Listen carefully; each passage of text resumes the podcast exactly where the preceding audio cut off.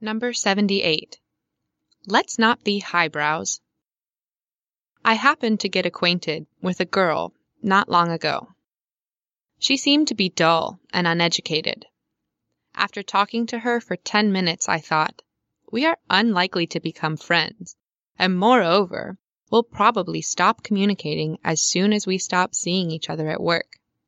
She seems to be interested in nothing except TV and Facebook. I turned out to be wrong about this girl. Two weeks ago, I was looking through the recent online news, and suddenly I came across an article about this girl.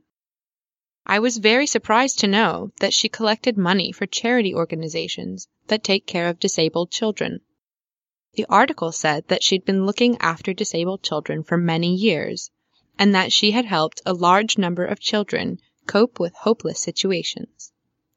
In fact, I was just shocked. Of course, I didn't expect her to be such a kind, responsive, and helpful person.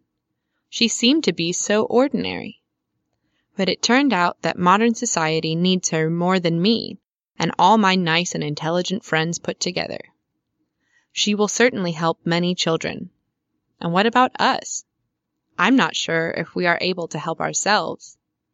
So, dear messieurs, let's not be highbrows, shall we?